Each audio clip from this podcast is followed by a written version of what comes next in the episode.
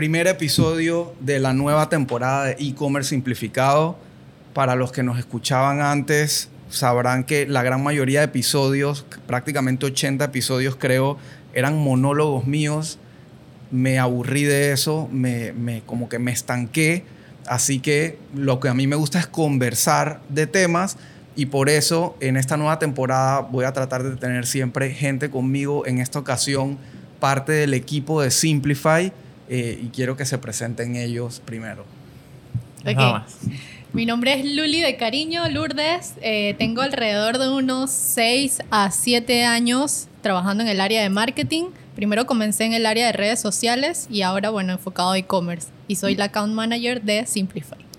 Súper. Ok, yo soy Anthony. Tengo aproximadamente 8 años de experiencia en el sector de retail y eh, 2, 3 años de enfocado full a lo que es e-commerce. Di el salto del canal tradicional.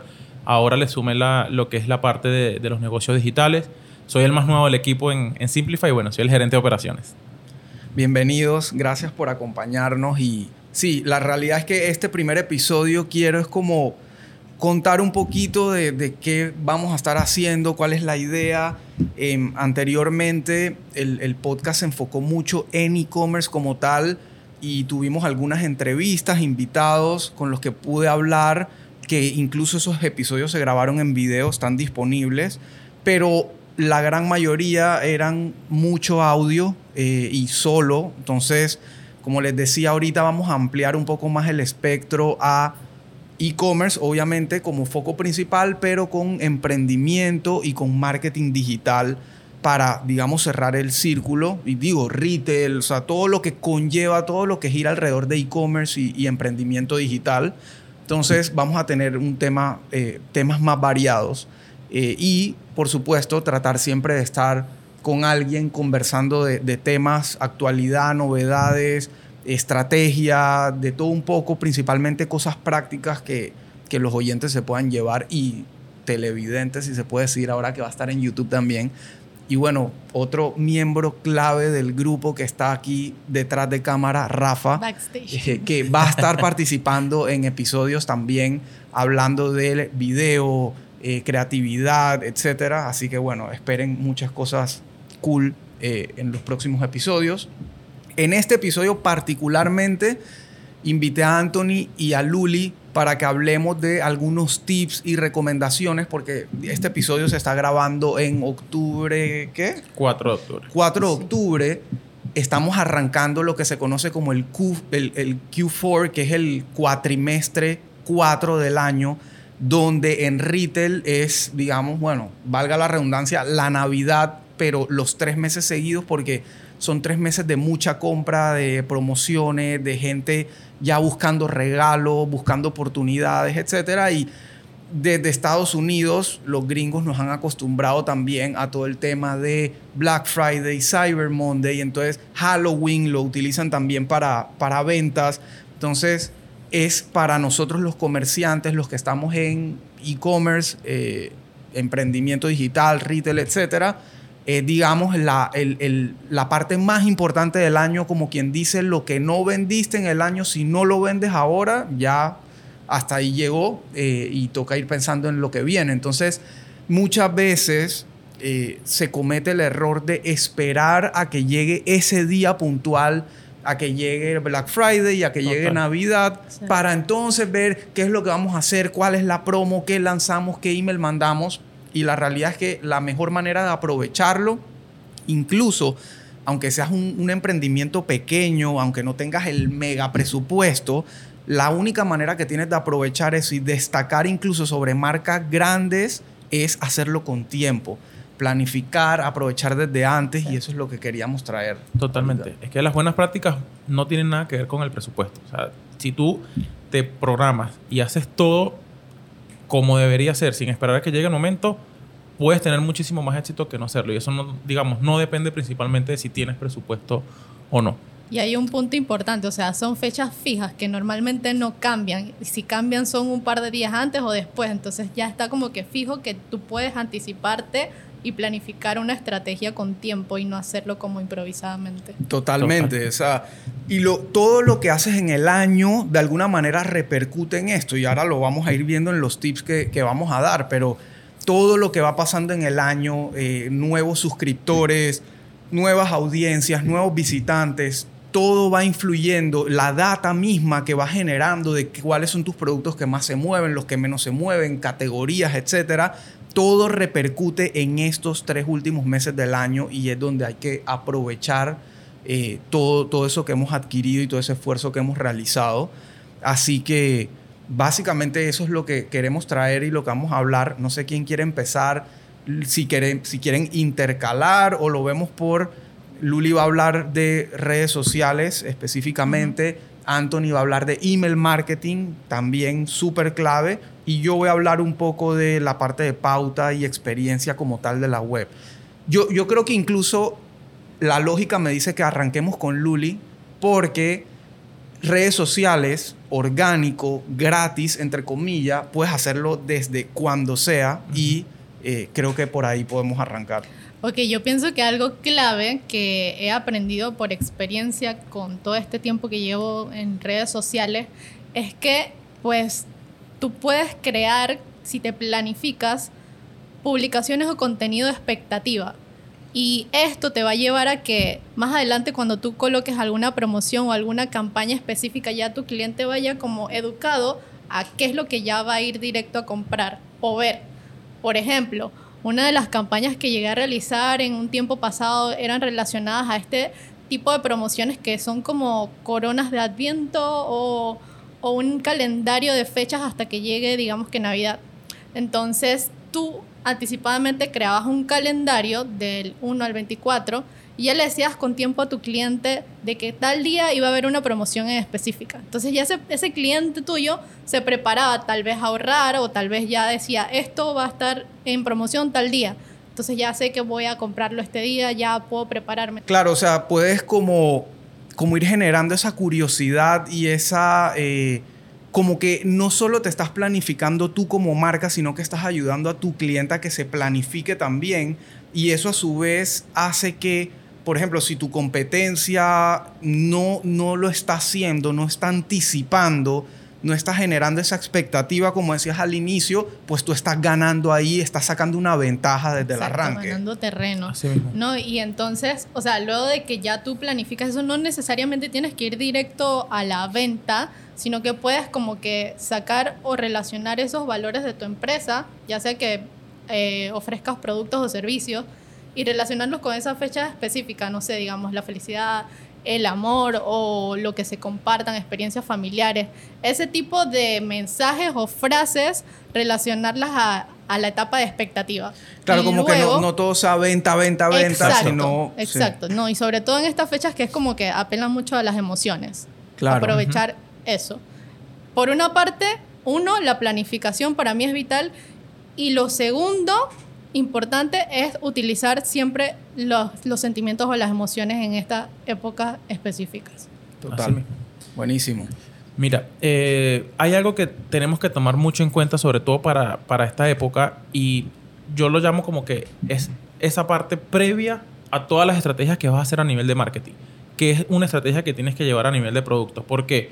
Porque de nada te va a servir tener muy buena estrategia si quizás los productos que necesitas vender, los que quieres vender, ni siquiera los has podido identificar. Por ejemplo, tienes que tener claro de un principio cuáles son por lo menos tus top 5 de los, de los items más vendidos o, de los ganadores de tu, de tu marca.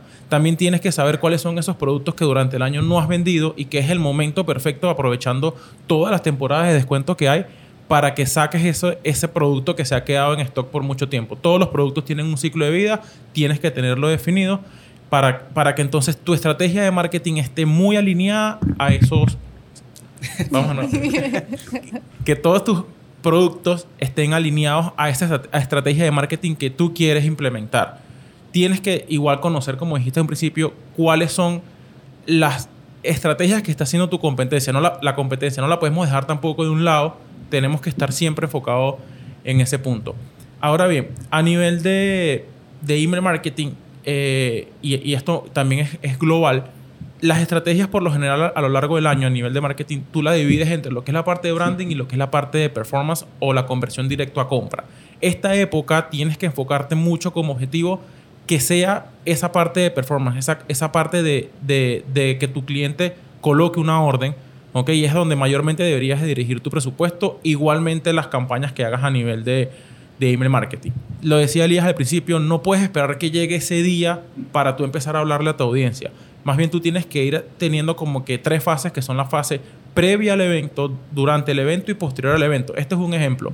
Previo al evento tú tienes que ir hablándole a tu audiencia diciéndole, mira, este próximamente viene este evento, invítalo. O sea, es una invitación tal cual a que, a que ellos participen de la fiesta que tú quieres hacer. Al final, todas estas, eh, todos estos eventos los podemos llamar como que son las fiestas que tú organizas para tus clientes o tus usuarios. Entonces, tienes que tener esa, esa invitación.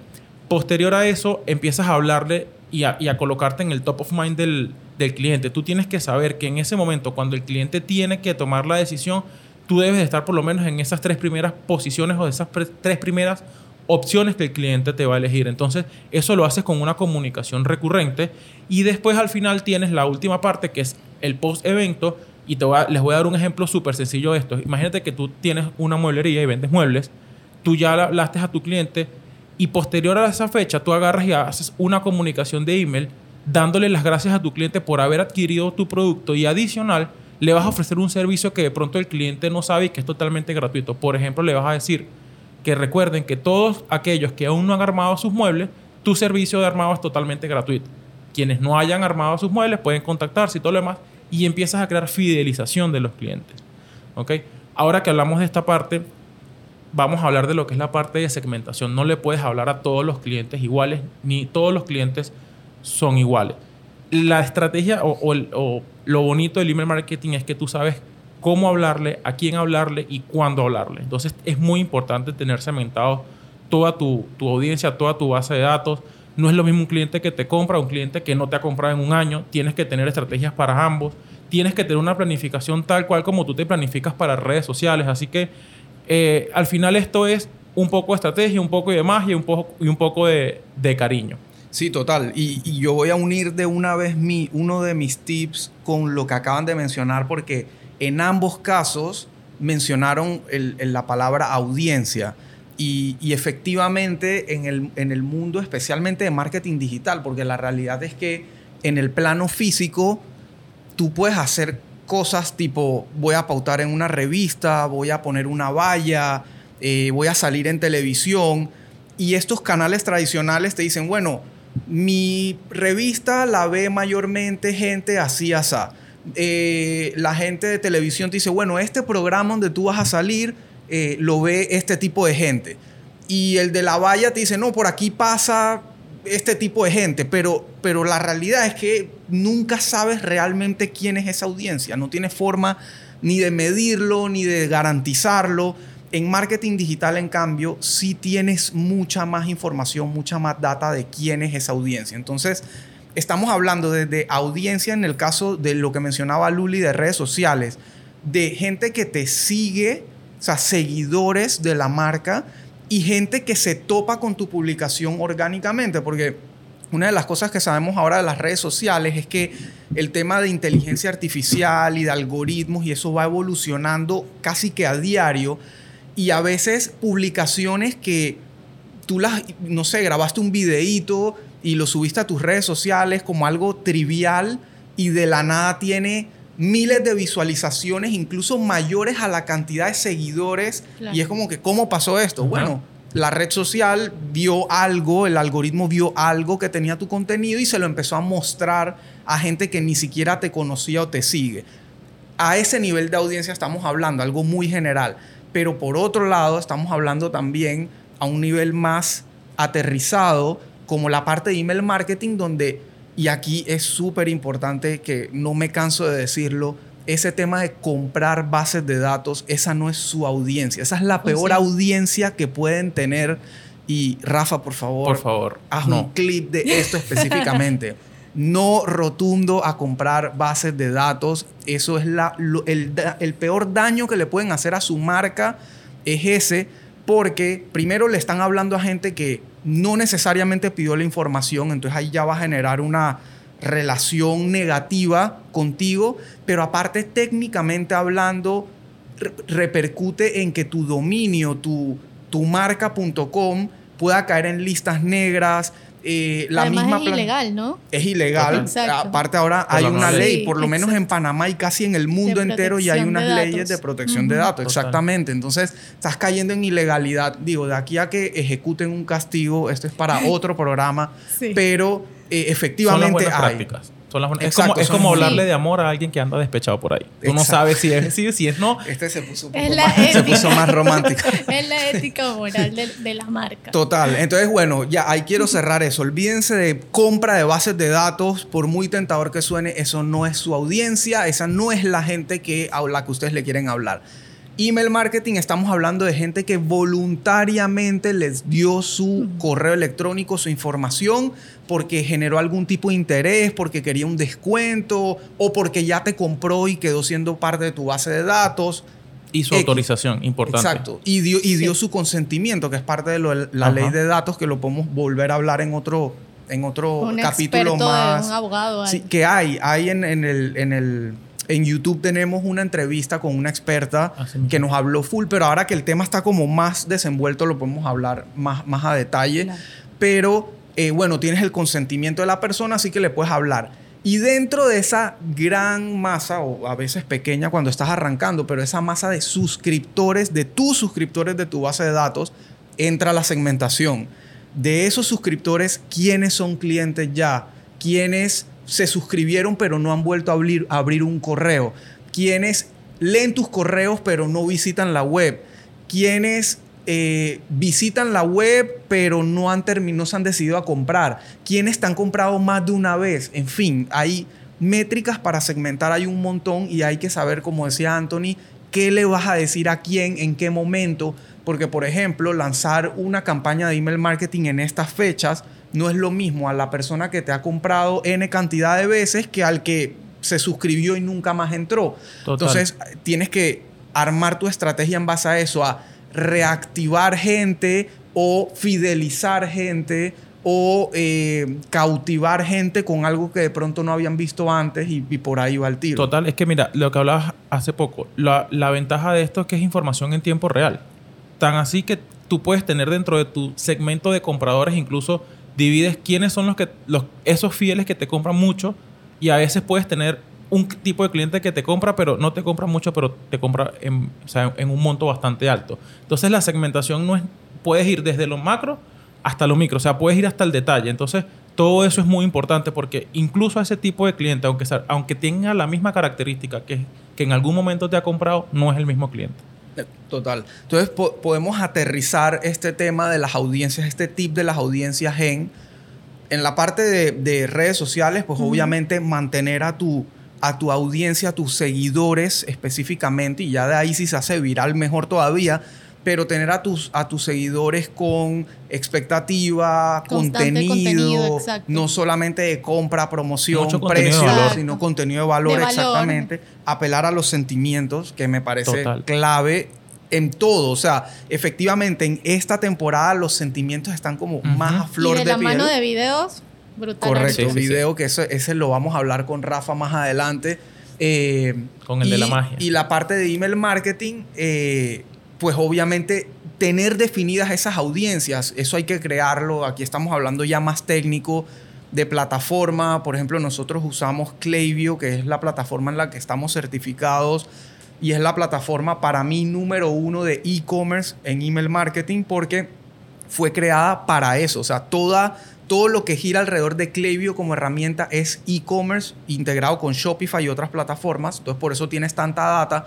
Pero tener preparado desde antes esas audiencias específicas, o sea, crear esos clusters o esos grupos de quién es mi cliente que me ha comprado al menos una vez, quién me ha comprado más de X veces, quién es el que más me compra ticket promedio, Exacto. quién no me ha comprado hace X cantidad de tiempo. Ayer casualmente teníamos esa, esa conversación Ajá. acá que tú me trajiste eh, de, de la creación de ese segmento. ¿Cómo es que era? Sí, mira, eh, nosotros lo dividimos en, en tres, en tres tipos de, de compradores. Lo llamamos como el cliente DOC, que es ese cliente fiel, que te compra muchísimas veces, pero a lo mejor su, ticket no es tan alto como el promedio. También tenemos los, los Gold, que son aquellos que no te compran con mucha recurrencia, pero su ticket es bastante alto, incluso por encima del promedio. Y adicional a eso, tenemos los VIP, que son esos clientes que te compran mucho y su ticket también es bastante alto. Entonces, hemos dividido en, eso, en esos tres tipos de, Hemos segmentado en esos tres tipos de clientes porque es que la comunicación a esos tres tipos son totalmente diferentes. Incluso tú puedes hacer un tipo de campaña eh, especial para ese cliente que ha sido VIP durante todo el año y le puedes dar descuentos especiales, regalos especiales. En esta Navidad todo el mundo está esperando regalos y que tú como marca le digas y que bueno, mira, gracias a este tiempo y te hagan una orden y tú le mandes un regalo que el cliente no está esperando. Fidelizaste 100% y digo, más allá de que lo hagas por un interés de fidelizar, es como un agradecimiento. Entonces, hasta, hasta ese nivel podemos llegar de esa actitud de saber quién es tu, audiencia, tu base de datos. Además que es mucho más barato hablarle a alguien que ya es tu cliente que hablarle a alguien que no has, o sea, nunca ha tenido una interacción contigo. Total. de cero, más trabajo. Así es. Y, ayer Anthony lo que me decía era, él tenía la duda de como que si, si excluía por tiempo, o sea, él quería saber clientes ah. que habían comprado. Exacto, o sea, como que, ok, ya yo sé que durante la existencia de mi marca, estos son este tipo de clientes, pero qué sé yo si dentro de los, en los últimos seis meses o en el último año no he tenido interacciones con él, o sea, no me ha visitado en la página web, no me ha hecho ninguna compra. Entonces quería como que definir de saber de que ya tengo un máster, de que ya sé que ese es mi cliente Gold, por ejemplo, pero qué tanto tiempo tiene que no, que no interactúa con, nosotros. eso era el, punto de, inflexión que no sabía cómo, eh, de qué manera precisarlo, hasta que, bueno, conseguimos una, una súper Sí, ahí, la idea era como que los dos nos quedamos y que lo hacemos, no lo hacemos, pero y si estamos dejando gente por fuera y al final la conclusión fue, y hagamos los dos o tres o cuatro segmentos que sean necesarios, con, sin tiempo y, y analicémoslos todos porque eso aparte, por más que no los uses para enviar los correos, te sirven así sea para comparar y tener una idea de, de a quién le envías y a quién no. Y ya yéndonos a la parte de pauta como tal, también el tema de audiencias, tienes, o sea, tienes la capacidad de segmentar tanto en Google y Facebook, que son, digamos, las dos plataformas más relevantes, por, por lo menos en Panamá y casi que en gran parte de la región no ha llegado el tema de TikTok, que entiendo que está revolucionando, así como revolucionó en orgánico, está revolucionando en pauta también. Eh, el tema de, de poder segmentar audiencias en estas plataformas es sumamente clave, porque como bien decías, el usuario que visita la web no es el mismo que ve los productos, ni es el mismo que agrega al carrito, ni es el mismo que compra. Entonces, son también audiencias que hay que tener muy claras, que hay que tener segmentadas para sí mismo hacer la pauta. Entonces, por ejemplo, ahorita que estamos en estos tres meses, tú puedes estar haciendo pauta, como tú decías, de expectativa, eh, mostrando anuncios de sentimientos, creatividad, contenido de valor, etc. Y vas testeando. Y vas testeando y vas generando visitas, vas generando interés que después, cuando se acerca la, la época de venta como tal, puedes retargetear, hacer remarketing, retargeting a esta audiencia que ya mostró interés, pero que no necesariamente ha comprado. Y como ya tienes una oferta, qué mejor manera de terminar de cerrar el ciclo de venta. Entonces va por ahí el tema de las audiencias. No sé si tenían otro tip. ¿Tú tenías otro tip? Un tip que, creo que aplica para todos y es medir. Medir al final los resultados que hayas tenido orgánico, a nivel de pauta, a nivel de email marketing, a nivel general de ventas, es necesario que sepas cuáles fueron tus resultados. Totalmente, y te tiro un tip previo a eso, porque para llegar a medir tienes que tener trazado antes el objetivo. un objetivo justamente que sea medible, que sea alcanzable, porque dentro de las empresas, y, me incluyo especialmente con Midhouse, con la parte de, emprendimiento de e-commerce que, tengo con, mi socio, obviamente uno como empresario quiere más ventas, quiero vender más, quiero más plata, quiero más rotación de producto, ok, pero definamos eso. Exacto. ¿Qué, es eso? ¿Cuánto es más venta? ¿Qué es alcanzable realmente? Y una vez tienes eso definido y sumamente clave que lo tocaste, porque es uno de los mejores tips que les podemos dejar es definan qué quieren lograr en esta temporada. ¿Cuánto esperan vender en noviembre? ¿Cuánto esperan vender en diciembre? ¿Qué, qué meta necesitan alcanzar para luego medirla? Para luego llegar a Google Analytics, a Shopify, a donde sea que midan sus resultados para ver si y efectivamente. Hacer comparativos también. O sea, con el año anterior, ver como metas reales. Exactamente, tal cual. Eh, y ya, bueno, yo por último, lo que los tips que quería dejar es pensando en estas preparaciones, pues obviamente tener anticipadamente todos tus, tus assets o tus elementos, como por ejemplo las creatividades, si vas a grabar videos, si vas a tomar fotos, si vas a diseñar banners, lo que sea que vayas a usar como elementos de marca para tus promociones, para pautar, tenerlos listos con tiempo, contenido de valor, blogs, lo que sea que vayas a hacer, tenlo con tiempo. Tus landing page, y aquí digo, esto también da para otro capítulo, pero tienes tu web, tienes tu tienda online, pero dentro de esa tienda online está el concepto de landing page o páginas de aterrizaje, que es donde la pauta que hagas o los emails que mandes esos clics dónde van a aterrizar. Muchas veces cometemos el error de mandar a la gente al home de la página, que no está mal, pero si tú estás lanzando una campaña bien específica, de una promoción específica o de un producto específico, no lo puedes mandar al home. Se va a perder. Se va a perder. Entonces, mándalo a donde tú sabes que tienes más chance de convertir. Recuerda que en digital tenemos ese paradigma de lo físico versus lo, virtual, donde no tienes ese vendedor que te recibe, te guía, te lleva por los pasillos, te habla del producto. Acá tienes que lograr ese efecto con tu contenido, con tu web, con tu landing page. Entonces, si lanzas una campaña de un producto específico y logras levantar interés con la pauta, y el usuario le da clic, pues asegúrate que aterrice en la página de ese producto específicamente. Total, eh, lo otro que bien decías, el tema de medir. Asegúrate que tu pixel, tu tracking de Google, todo esté bien implementado, el tracking de Analytics. Muchas veces lo hacemos la primera vez, vemos que funcionó y a lo largo del tiempo no volvemos a revisar, pero así, si hacemos cambios de diseño, renovamos la web, etcétera, y en esos cambios muchas veces se pierden esos, esas implementaciones, esos códigos, y no nos damos cuenta y cuando llega el día, ah, qué sorpresa, no estamos midiendo nada, eh, se quedó por fuera el código, entonces eso es importante revisarlo. Y lo otro es obviamente la experiencia misma de la web. Aquí estamos hablando de e-commerce, estamos hablando de ventas digitales, ventas en línea. Así como vas a preparar, si tienes tienda física, tu tienda, valga la redundancia, con decoración, iluminación, eh, la rotación de los productos, hacia los pasillos. exacto, cómo vas a ubicar tus productos, qué va al frente, qué va atrás, en fin, así mismo tienes que pensar en tu web. ¿Qué vas a poner en el home? Si la vas a decorar de la ocasión, la navegación. El banner.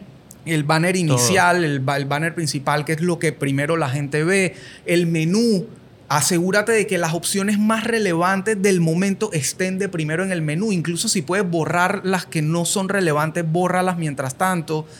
Todo ese tema de experiencia de usuario es sumamente clave en esta temporada. Puedes hacer la mejor campaña del mundo, puedes mandar el mejor correo del mundo, pero si una vez logras que el usuario llegue ahí, no estás preparado para que se complete la venta para que le sea fácil, vas a haber literalmente botado la plata. Total. 100%. Y mira, de esa preparación, septiembre, clave para que eh, hagas como que ese chequeo en septiembre, quizás hasta mediados de octubre. Si aún no lo has hecho, te quedan 10 días aproximadamente para que te pongas al día, porque hacer todas esas correcciones encima de las fechas, pues terrible. Terrible, terrible. Se te, puede salir como bien, como mal. se te pueden escapar muchísimas cosas. Y, te atrasas al final, porque por ejemplo, si tienes una agencia o un equipo de marketing interno que está esperando el momento para lanzar las campañas, entonces tiene que esperar a que el equipo o quien sea que haga la parte de implementación de la web, los cambios, termine para entonces ellos lanzar. Y muchas veces eso repercute incluso en costos, porque entre más tarde entres a la competencia o a la subasta en estas plataformas como Facebook, Google, etcétera, que, lo que hacen es subastar quién, literalmente, quién está pagando más por aparecer en ese momento, en ese espacio. Entre más tarde entres, más costoso te termina saliendo la pauta. Tu presupuesto, obviamente, para estas fechas tiene que ser más alto, pero si no tomas las previsiones, o no vas a tener el presupuesto suficiente o vas a tener que salirte del presupuesto. Entonces, como dices, planificación y, es la clave. Yo aquí me quedo con tres cosas claves. Uno, la expectativa. En todas las partes, tanto en el email como en tu página web, como en las redes sociales. Expectativa para educar a tu cliente. Segundo, ya el lanzamiento como tal de las campañas. Y el tercero, y creo que es el seguimiento, retargeting. O sea, para que tú puedas como que continuar hablándole o, o, incentivando la compra, cerrando, tratando de cerrar esa, esa compra. Correcto. Sí, y tomen en cuenta que normalmente el alrededor del 2%, y esto es un buen número, de las visitas terminan convirtiéndose en compra. Entonces, hay un trabajo que hacer constante eh, de contenido, de valor, de, de, de campañas, de estrategia, para que ese otro 98% que llegó a la web y no compró, regrese y se decida y termine su ciclo de venta. Es igual que las relaciones interpersonales y siempre uso ese mismo ejemplo. Tú no vas y conoces a una persona y de una vez le pides que, que sea tu novia o se case contigo. Hay un proceso en el medio que hay que hacer y, en, en la parte comercial es exactamente igual hay mucha gente que efectivamente compra por impulso, a veces por necesidad también, necesito esto ya y vas y lo viste y lo compraste. Pero ese, esos casos son la minoría, la mayoría gente que necesitas cautivar, especialmente cuando vendes productos que son un lujo o de alto valor o que no, no son como de necesidad básica, el, el, ciclo es mucho más largo y más trabajoso. Así mismo. Así que bueno, Gracias por, por sus aportes. Creo que dejamos varios tips eh, para, para, implementar ya cuanto antes, para empezar. Espero que hayamos aportado valor a, esa, a, ese, ese planea, esa planeación estratégica dentro de sus empresas, emprendimientos, lo que sea. Eh, y vamos a seguir dando tips, información como esta eh, en los próximos episodios. Así que bueno, creo que yo al inicio nunca me presenté. Mi nombre es Elías Manopla, soy el fundador de Simplify E-Commerce, una agencia especializada en comercio electrónico, partners de Shopify, partners de Klaviyo, y eso es lo que nos apasiona y lo que nos dedicamos en nuestro día a día. Así que bueno, Luli, Anthony, gracias por acompañarnos. No, gracias a ti. Gracias, gracias por invitarnos al, inicio de esta nueva temporada. Buenísimo. Nos vemos. Chao.